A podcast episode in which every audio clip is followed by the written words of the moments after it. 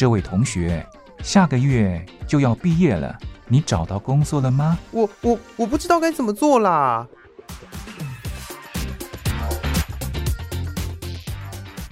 想找工作，却不知道该从何着手；想换跑道，却不知道自己能不能做得来。收听职业相谈所，让各行各业的前辈为你指点迷津。在职场上迷路的人啊，一起来寻找你的栖身之所吧！欢迎收听职业相谈所。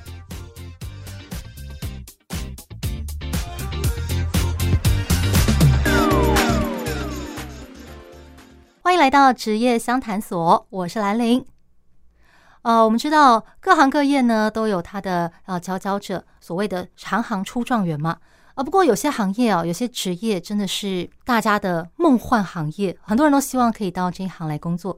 那今天为大家邀请到的就是女生，好，会非常羡慕，会觉得啊，我就是想要做这样子的工作，好的一位前辈来跟我们分享他的工作经验。那今天我们邀请到的就是啊，台湾知名航空公司的空服员，俗称空姐廖廖，来跟我们分享她的工作经验。廖廖你好，大家好，我是廖廖。哎，亮亮，我想问你哦，就是刚刚提到成为空姐啊，是很多女生的梦想。那你也是因为怀抱空姐梦才会去报考这份工作的吗？嗯，其实从小就是爸爸妈妈带我们出国的时候，的确就是那个时候会看到空姐他们拖着行李箱在就是机场里面行进间走啊，或者是我们看一些日剧等等的那些东西，多多少少会有影响，觉得说，哎，这个好像是一个不错的职业，可是。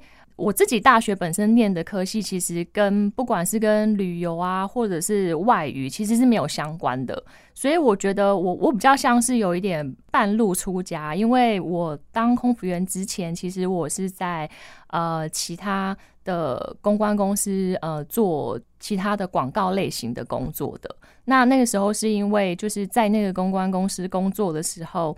那个工作形态呢，它是一个没有固定下班时间，然后会因为我们接了一个活动，然后要开很多很漫长的会议，所以那个时候我就是一直觉得说不行不行，我好像没有办法继续待下去了，所以我就是边做，然后边在网络上面找就是其他的职缺。那那个时候刚好就是有投了呃绿绿航空的履历。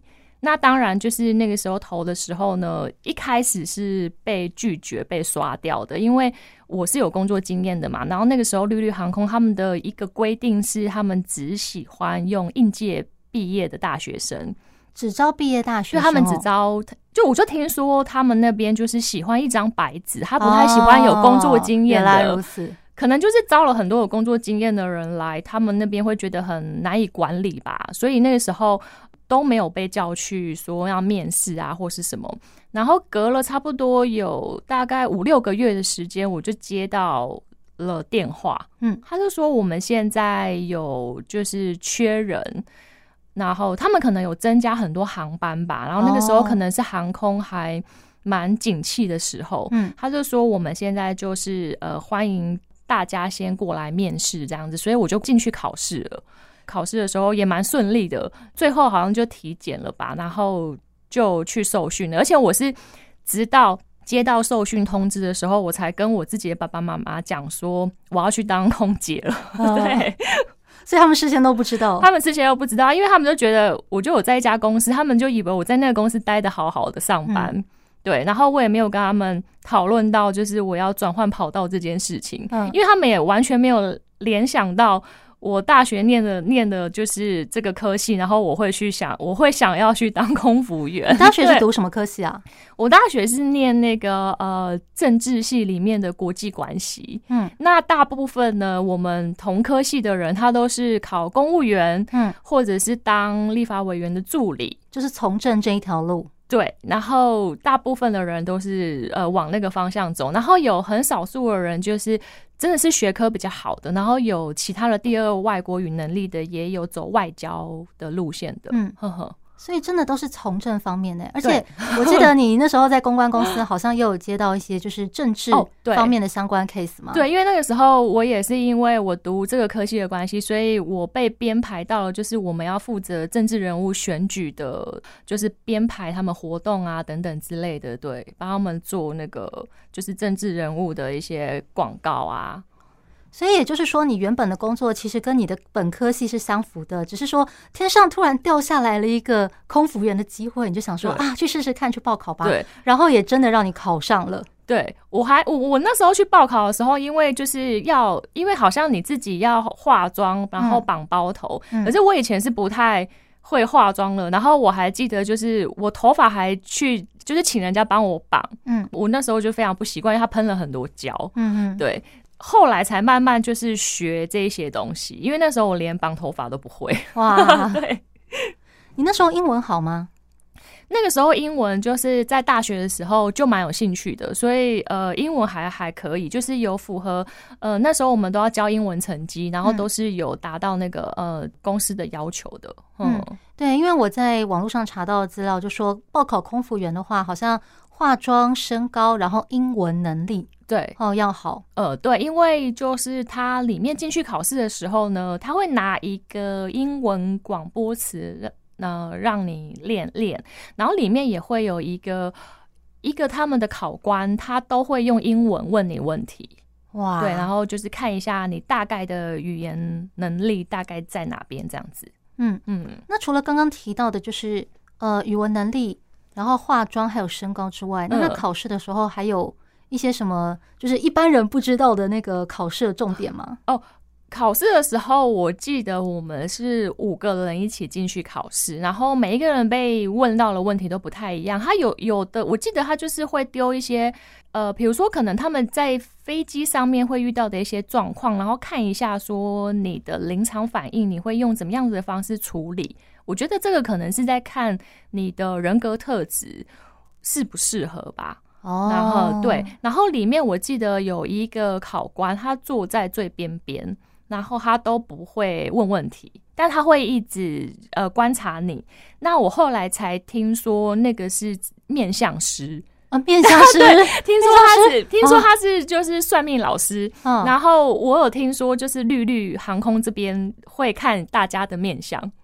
嘿，居然。对，但是我我真的没有去跟他确定他是不是就是大家传说的那样子的面相老师，但是大家都说呃应该是，嗯嗯对，哇，哎，我有听说有的公司他会看老板跟员工的那个星座合不合哦，有，但是我没有想到就是航空公司 面试居然会安排面相师，欸，哎，有哎，欸，我觉得那时候我听到我也蛮讶异的，然后后来后来我才知道说过去就是。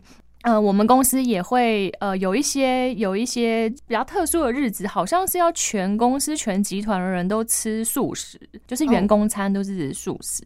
嗯，对，嗯，对，这个对，我觉得这可能是一个我们里面内内部 独有的一个，我不知道哎、欸，算是可能可能是。集团总裁那边他们的习惯嘛，我也不太知道，所以、就是、或是他们的信仰。嗯，所以也就是说，你们也有像医院或者是那个警消、嗯、哦，他们有一些那个行业上的禁忌，好比说呃，不吃凤梨啦，不吃旺旺啦之类的。那你们可能也有，就是关于因为航空总是要在天上飞来飞去嘛，嗯、那你们可能也会有一些呃，为了求平安。呃，所以可能会有一些这方面的禁忌，或是说，呃，刚刚讲的啊，联合吃素，对对对，这样子的一个仪式，这样吗？有哎、欸，因为进去的时候都有听学姐说过，就是好像就是都会有一些特殊的日期，可能初一十五啊，或者是一些他们觉得，呃，我我觉得这个就是台湾人，我们比较不喜欢去触碰禁忌，所以如果可能有老师说什么，就是比如说。因为我觉得可能你的企业人是有那个流年的吧，嗯、那也有老师会帮企业算他的流年流年的状况，所以可能如果你遇到呃你公司可能会比较低潮的时候，我觉得他可能就会叫你避免去做一些事情，就有点类似这样子哦，对，可能就是会有一种有波比的感觉，哦、对，然后如果。因为有的人他比较 T K，就是不相信。嗯、那有时候我觉得不相信，你又遇到了，你就会觉得啊，我不能这样子，我不能去触犯老师说的事情。对。哦、那你自己在这边待久了，你有些什么迷信是你相信的吗？迷信，像我们就是在外站住宿的时候啊，嗯、我们都会有自己的一些习惯，就是像像我是，我一定会敲门，然后进去，我不会全部。我不会先把我的东西什么都拿出来，我就是会先检查房间，然后我会去冲马桶，然后把灯开到全亮，就是会感受一下里面的那个环境的磁场。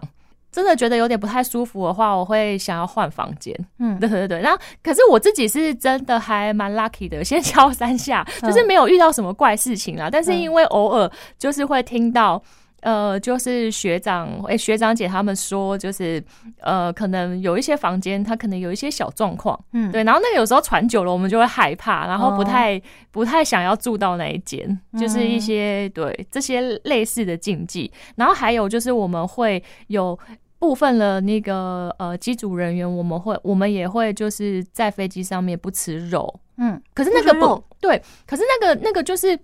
不是每一个人都是这样子规定，因为有的人他可能为了有些人就是我们我们都会去拜拜，因为我们都会希望我们的飞行是很平安的，那包含就是跟旅客之间啊，然后或者是这个飞行都是很 smooth 很平顺这样子。我们都会拜拜，那有时候拜拜，你可能就会跟神明说，哎、欸，那我们可能就是因为你要祈求事情嘛，所以有些人可能就会说，哦，那我就是都不不吃肉啊，或者是怎么样，这样就是有一个许愿。哦、对，那蛮多人都就是蛮虔诚的，他真的就是在机上，他就是吃素食餐，嗯，然后完全不碰肉这样子。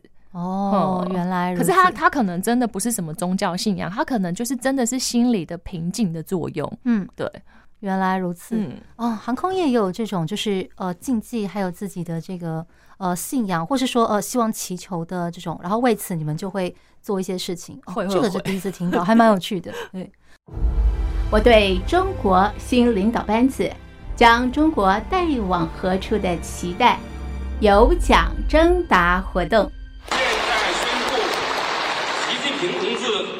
当选为中华人民共和国中央军事委员会主席。正如外界预期，中共中央总书记习近平全票通过连任国家主席和国家军委主席，成为毛泽东之后第一个第三度出任国家主席的中共领导人。政府工作就是要贴近。老百姓的实际感受。长期在地方政府任职并无丰富的中央政府工作经验的李强，则是接任李克强担任中国国务院总理。他在人大闭幕记者会上表示，要实现百分之五经济增长的目标，并不轻松，需要倍加努力。现在宣布，赵乐际同志当选为第十四届全国人民代表大会常务委员会。委员长，六十五岁的赵乐际曾经主政青海、陕西，担任中共中央组织部部长。中共十九大入常，执掌中纪委五年，辅佐习近平、查处孙立军、傅政华等人。感谢委员们的信任，选举我们组成政协第十四届全国委员会常务委员会。被称为是中共意识形态总管的王沪宁，在闭幕大会上表示，要确保在政治立场与方向上与习近平为核心的中共中央一致，要发扬斗争精神，敢于发声。现在宣布，韩正同志当选为中华人民共和国副主席。韩正在二零一七年担任政治局常委，随后担任常务副总理。协助习近平主管港澳事务，他督导镇压了香港反送中抗议，推动港区国安法立法，深受习近平信任。丁薛祥、何立峰、张国清、刘国中同志为国务院副总理。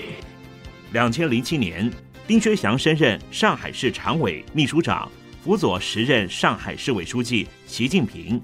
二零一七年，他升任中共中央办公厅主任，成为习近平的首席幕僚长。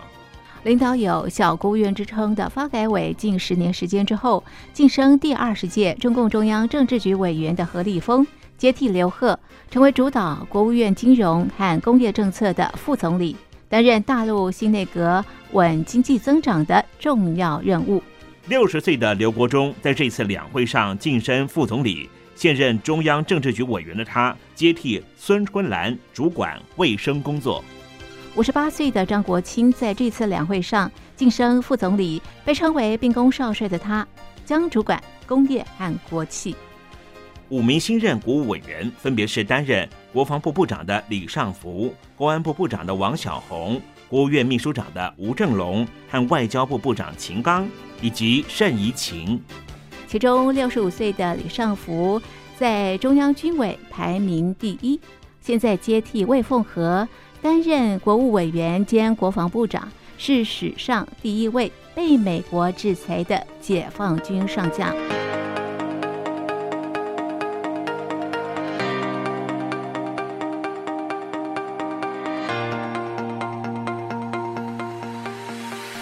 毛泽东说过：“政治路线确定之后，干部就是决定的因素。”现在，中国新领导团队已经就定位。他们是不是能带领中国摆脱疫情之后的经济困境，迈向中华民族的伟大复兴呢？欢迎你来信参加我对中国新领导班子将中国带往何处的期待有奖征答活动。我们准备了短波收音机要送给您，只要来信参加活动就可以抽奖。活动从五月一号进行到八月三十一号。来信请寄台北北门邮政一千七百号信箱。台北北门邮政一千七百号信箱，电子邮件请寄 l i l i 三二九 at m s 四十五点 highnet 点 net l i l i 三二九 at m s 四十五点 highnet 点 net。我对中国新领导班子将中国带往何处的期待有奖征答活动，等你来参加哦。那么进到航空业之后啊。一般人觉得说，当空服员大概要做的就是机上的服务，但是我想你们在一般旅客看不到的时候，那你们的工作内容还有些什么呢？除了呃机上送餐，然后示范那个各种安全规则，然后送客之外，对，一般旅客看不到私下的工作内容还有什么呢？其实就是我们有很多准备工作。呃，如果我们的这个航班呢，它是长程航线，那我们大概就是呃要提供给客人的餐点，它不会是只有一段餐。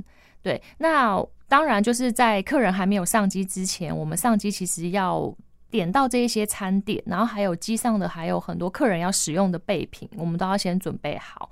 那再来就是我们送完了一段餐嘛，那第二段餐它通常是冰在冰箱里面的，所以我们就是在客人睡觉休息的时候呢，我们要轮流，就是可能把冰箱的餐里面拿出来退冰，然后再加热，然后还有再做一些整理的工作。那当然就是机上也要维持机上的整洁嘛，所以像客人他们在洗手间使用的那些备品的东西，也都是我们要去补充的。然后我们要去点那个数量，因为有时候飞到到外站，这个航机因为飞机是没有在休息的，嗯，就是这个飞机它会马上交给下一组的机组人员，要准备在呃飞到那个其他的目的地。那我们就是要把这些备品都准备好。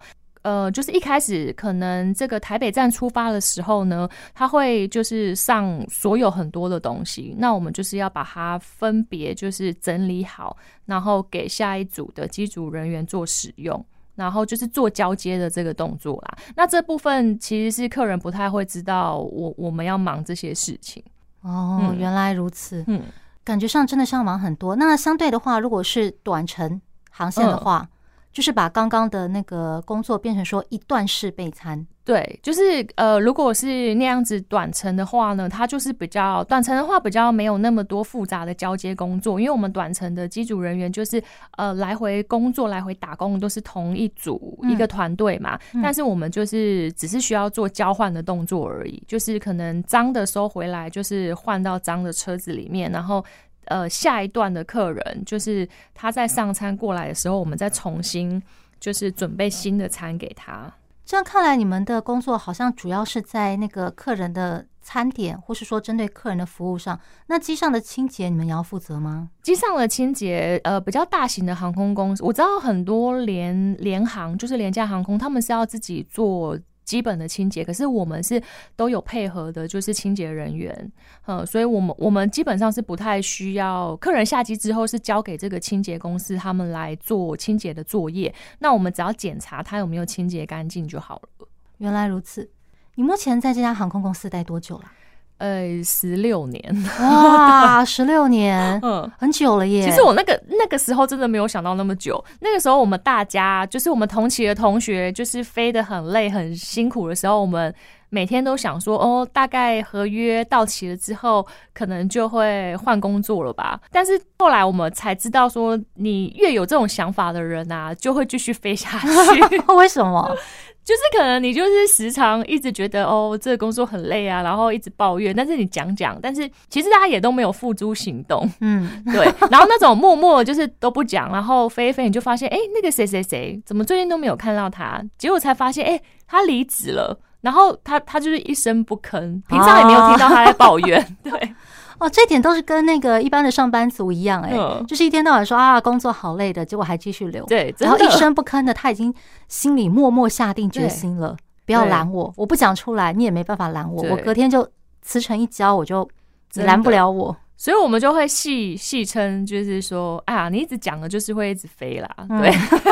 嗯、那你在这边待了十六年，我想应该多多少少有遇过一些让你印象深刻的事情吧。哦，你说在飞行途中吗？飞行途中，或者是说，呃，在国外，呃，好比说休息的时候，有没有遇到什么事情？好比说，呃，遇到名人之类的，有吗？哦，呃，遇到名人都会很兴奋，可是因为我们有有规定，是我们不能去打扰这些明星或者什么的。嗯，嗯，但是就是我们我们就是遇到他们的时候，有时候我们是小粉丝的心态嘛，嗯，就是还是难免还是会。想要去跟他说些什么，或是要个签名或什么，但是就是按耐于就是公司的规定，我们还是有把持住。但是有的有的名人，有的明星蛮好的，他可能就看出说，哎、欸，我们好像很想要拍照还是干嘛，他就会主动说，等下可能可以照相或干嘛。就是如果他们主动说，我们就觉得哦，好开心哦，然后大家就会像小粉丝这样子，然后就跟他照相。对、嗯，可以理解，就是表面上要装作很冷静，可是心里其实小鹿乱撞。对对对，就是我们都我们都是表面上在服务他的时候就是很正常，然后就是帮他点餐，然后也是就是说，哎、欸，某某先生、某某小姐，然后当回到厨房那边，我们大家聚在一起说，啊，那他刚刚他刚刚有看我眼睛哎，然后什么之类的，对，就是在厨房里面有自己的小鹿乱乱撞，很很多很多声音这样子。了解了解，我之前有邀请过一位在那个 KTV 工作来宾，他也说他们有时候会遇到名人，嗯，遇过阿妹，遇过五月天这样子，就哦兴奋要死这样子，对对对对。但是表面我们都还是要镇定。那那但我觉得比较特别的是，因为因为名人他在面对我们的时候，可能可能那个时候就是他不在荧光幕面前的时候吧，所以我们难免真的会看到比较真实的一面，对。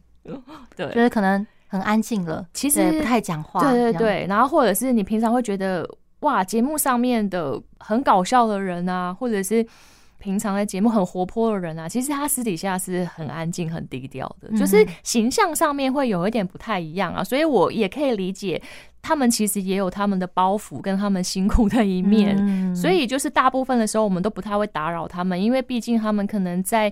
搭乘飞机的时候，很多时候都是等一下，可能到了目的地要工作，所以大部分他们都是在休息比较多。嗯，所以还是要让他们安静的休息，有一点自己的私人时间。对对对，可不可以透露一下看过哪些名人啊？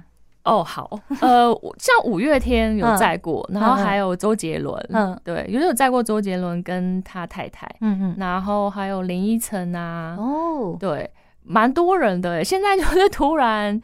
突然要想起来，就是太多了，太多了，对，但是我的同事，就是我有认识的地勤，他在那个就是 VIP 那边工作的，嗯，他有接到超级大咖的，好像是 Tom Cruise，什么？对，然后也有里奥纳多，对，然后我就觉得超羡慕了，天哪，这种很很遥远的好莱坞的明星，我是真的。我我我是真的没遇过。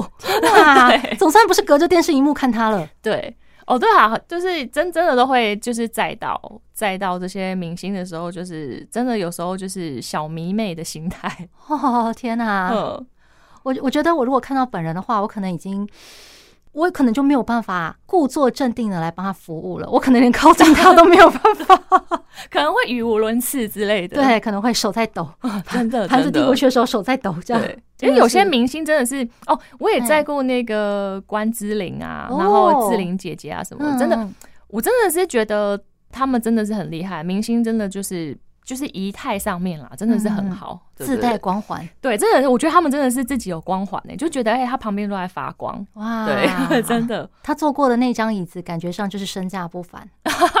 然后把把枕头带回家，没有啦。对，对我之前在那个网络上看过一句话，我觉得很有趣。他说，所谓的明星，就是一件三百块钱的地摊货，都给你穿出阿玛尼的气质。真的，就是我真的有看过，就是。他真的其实是明明好像就穿着很休闲的衣服，可是就不知道为什么，然后也是就是普通的牛仔裤，嗯，可是就是不知道为什么他穿起来就觉得，嗯，他那个一定不是一件简单的牛仔裤，对，会加分，对，他们有自带光环，嗯，了解。哎，那除了看到名人之外啊，就是你的职业生涯中还发生什么让你印象深刻的事情吗？嗯，印象比较深刻的事情有很多，但是我自己遇到的是，就是客人生病，嗯，然后那一次我会印象深刻的原因是因为他比较紧急，因为他就休克了，所以我们就是那时候的那时候做厂长就赶快在机上广播，然后紧急就是问有没有医生跟护士。出来帮忙，那再来就是因为我们平常有要学基本的急救的那些知识嘛，嗯、那我们那时候其实都有派上用场，就是我们要帮他 CPR，嗯。机上有简单的医疗的备品，可是那个真的是比较简单，就是没有办法像在地面上医院的设备那么齐全。嗯、那我们就是赶快紧急帮他做治疗。那这时候就是要联络那个前舱的机师，然后让机师去判断说他可能距离距离目的地还有多久时间。如果真的还很久的话，可是这个人又需要医疗的协助，我们可能就是中间要转降其他的机场。那那一次印象比较深刻的是，就是。他失去意识，那那一位客人，那位太太失去意识，那我们就是一直急救到降落。我记得我们就是一直帮他做心肺复苏嗯的这个动作，这样，然后也有其他人过来帮忙，就是有经验的一些医护人员。后来就是那个有救护车过来在机边接他，对，然后那时候就是印象很深刻，因为其实平常在机上服务的时候。不太会想到说，哎、欸，真的会遇到这样的状况，就是学的那些急救，没有想到说真的会有派上用场的时候。对，真的。然后印象，我记得我跟另外一位同事，我们就是因为要一直帮他做那个复苏，然后那个时候我去，因为我们平常做的时候，我们是压假人的身体，嗯哼，对。那真的去压的时候，其实是你那个力气，然后真的，我们那时候我记得回家手好像都还有点淤青这样子，因为真的要压很大力，它才会有那个作用。嗯，对。然后我们那个时候就是很真的心里都在祈祷，说真的是希望他没事。嗯，对，嗯，所以这个事情会让你印象深刻。也就是说，像这种就是严重到昏迷的旅客，这种情况其实不常见吧？呃，不常见，因为就是除非是他有自己慢性疾病的人或是什么的，通常就是搭机前，其实你是要有合格的医生证明的，或者是你自己其其实你要准备这些药品。有时候遇到了可能。真的是很少见，对。但是我那时候就才知道说，其实你真的当下真的是要很镇定，就是你你的头脑中就是可能要去跑一遍公司那个时候我们在地面受训的时候要用到的那些东西，比如说机上也会有氧气瓶，那我们就是要知道它怎么操作。然后要知道怎么帮他做心肺复苏，然后其他人就是要去帮忙安抚客人，然后再来就是可能还有跟前面机长保持良好的沟通，因为他们可能不不能一直跑出来嘛，那我们就要跟他保持良好的沟通，然后赶快让就是赶快在就近的机场降落，然后让他得到妥善的医疗的照护，这样子。接下来可能我们必须还有部分人还是要继续服务客人，所以我们也还是不能显现出就是很慌张啊，或者是 因为我们可能面对这样子生生死的关头，就是自己可能还是要调试一下自己的心情，因为还有其他蛮多的客人还需要你照顾的这样子。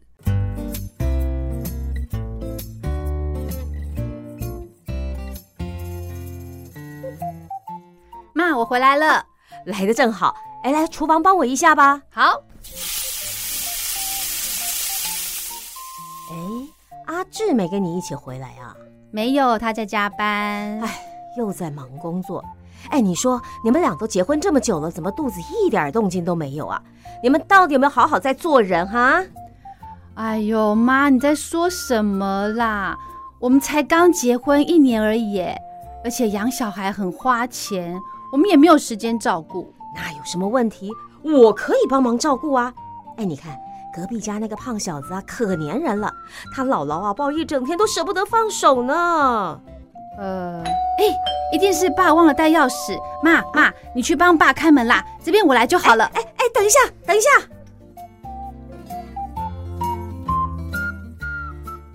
刚才这段话，你有没有觉得好像在哪里听过哦？你是否也有被催生的经验呢？专家预估，四月起，随着人口高龄化与出生率下降，中国世界人口第一大国的地位将被印度取代。因此，中国政府推出各种鼓励生育的措施。但是，大家似乎对增产报国兴趣缺缺，这是为什么呢？职业相谈所与那些漫画教我的事，即日起到七月底举办征文活动，挽救人口危机。你为什么不生产报国？欢迎你来信跟我们分享你为什么不想生小孩。内容只要两百字左右，寄到台北邮政一千七百号信箱，或寄电子邮件到 l i l i 三二九小老鼠 n s 四五点 h i n e t 点 n e t 光华之声活动小组收。记得附上你的姓名、地址还有邮编，就有机会收到我们精心准备的台湾风礼物哦。即日起到七月底，欢迎参加光华之声征文活动，挽救人口危机。你为什么不生产报国？写信告诉我们你为什么不想生小孩，寄到台北邮政一千七百号信箱，或寄电子邮件到 l i l i 三二九小老鼠 n s 四五点 h i n e t 点 n e t。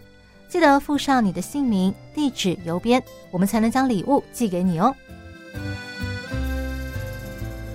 这样讲就可以理解，就是为什么你们在呃就职考试的时候哦要考验你的临场反应了，因为真的是 会发生什么事情，你完全不知道。对，不知道，因为我有同事，他他还遇过，就是可能是。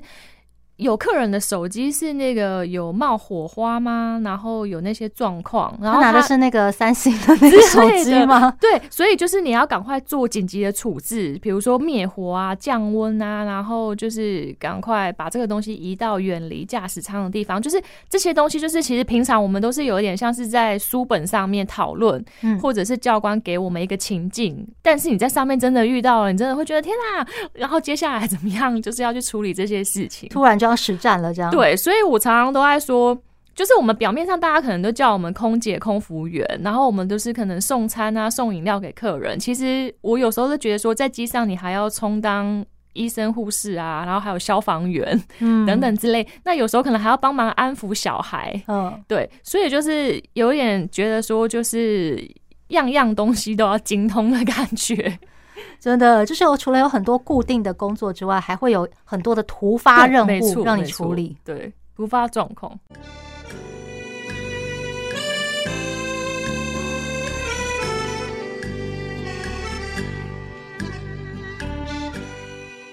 碍于时间的关系，今天的职业相谈所就先跟大家聊到这边。想知道更多关于空姐工作内容的秘辛，那就千万不要错过下一集哦。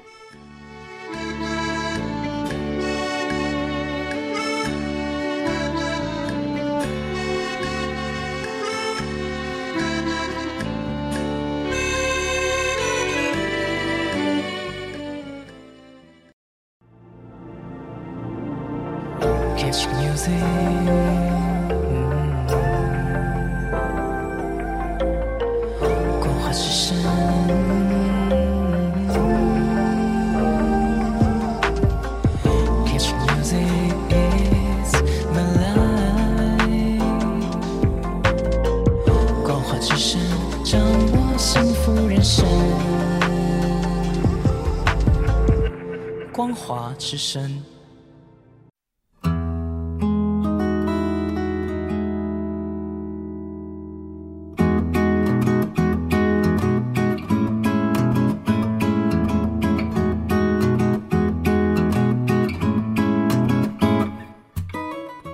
欢迎光临，这位客人，要不要试试看我们期间限定的甜点呢？哦，期间限定的啊？对，这是老板为了特殊节日做的，每一次的口味都不一样，只有现在才有卖哦。要不要试试看呢？好啊，那给我来一份吧。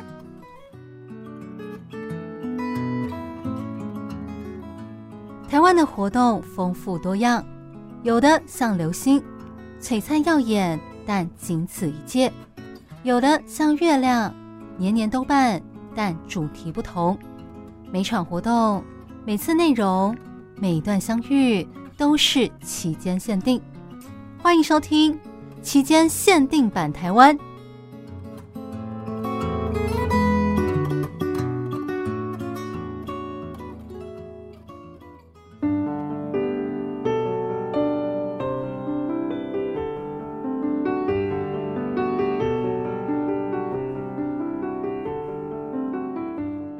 欢迎来到期间限定版台湾，我是兰玲。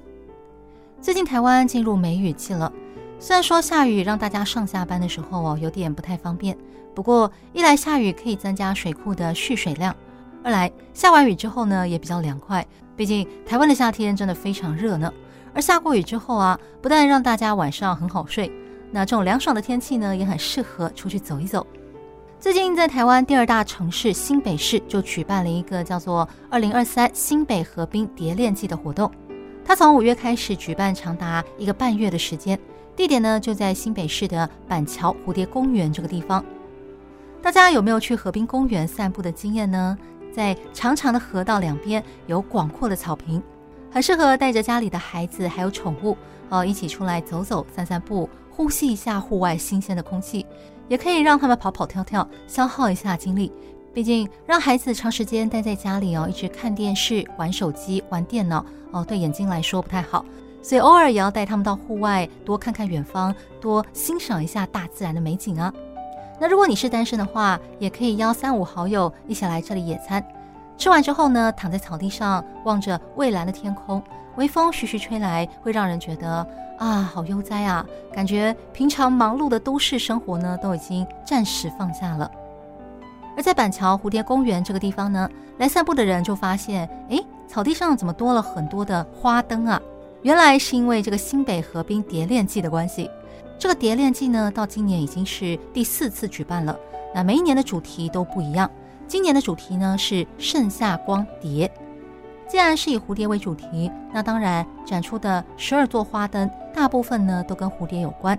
它的主灯呢是一座三点五公尺高的蝴蝶女神，戴着皇冠，有着长发，穿着长长的裙子，竖立在中央，非常慈爱的由高处俯瞰着众人，而且呢，它的翅膀还会动。其他还有一些以生命起源啊为主题的花灯，透过这些花灯来展现生命的流转、变动，还有它的循环。包括像是蝴蝶生长的四部曲啦，象征旺盛生命力的生命之树啊等等，其他还有像是可爱的布偶熊、大眼睛的螃蟹、从洞里跑出来的小兔子，还有栩栩如生的毛毛虫等各种造型。这些花灯呢是设置在草地上，由砖红色的人行步道所环绕着，大家呢可以沿着这个步道慢慢的散步，然后呢把这十二座灯饰逐一看完。白天的时候呢，大家可以一边赏花一边看花灯。而到了晚上六点到十点的这段时间，啊，所有的花灯呢都会点亮。点亮之后呢，会让这些花灯看起来更加的栩栩如生，非常可爱。而同时，地上所布置的这些灯饰哦，也会全部点亮，看起来呢就好像是这些花灯它们竖立在五彩缤纷的星海上一样。在 YouTube 这个影音平台上啊，就可以看到很多哦关于现场的影片哦。不得不说，晚上点灯之后啊，那个场景实在是非常壮观。不过我看到地上那一片闪耀的花海的时候，我当时就觉得，哎，这个花海是不是有什么用意啊？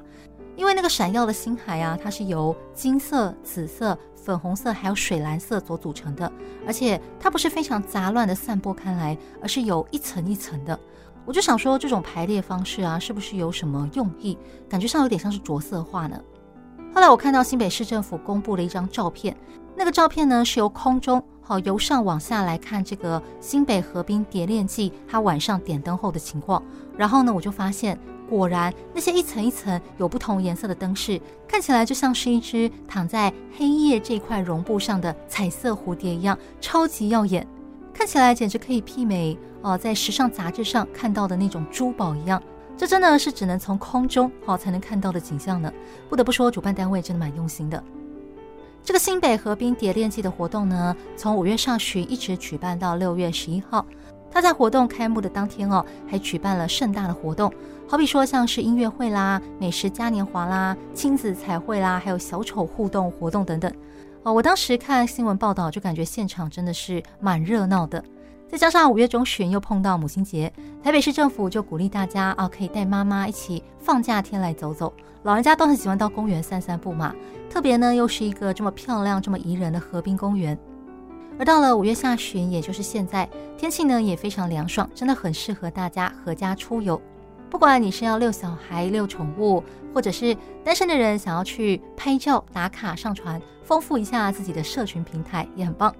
总之，这应该是北部哦这个月最热门的活动了。那今天的节目就跟大家聊到这边，希望你喜欢。最后，我们来听小虎队所演唱的《红蜻蜓》。我是兰陵，那我们下一集再见喽，拜拜。